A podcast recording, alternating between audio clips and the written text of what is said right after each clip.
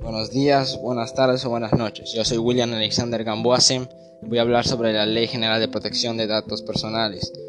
Voy a decir que es esta ley. Esta dice que cualquier persona, institución o empresa con datos de terceras personas será responsable del uso que éste tenga.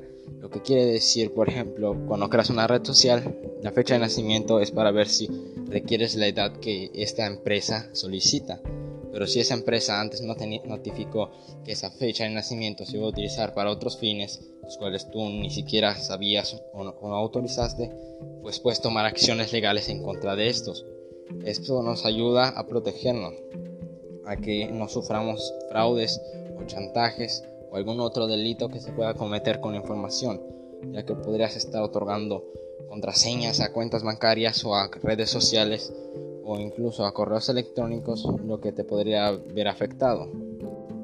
Gracias a esto podemos estar protegidos por la ley y se tomarán acciones en contra de estas personas que hicieron uso de tus datos personales sin tu autorización o sin tu permiso y aún peor si es que estas fueron o te involucraron en un crimen.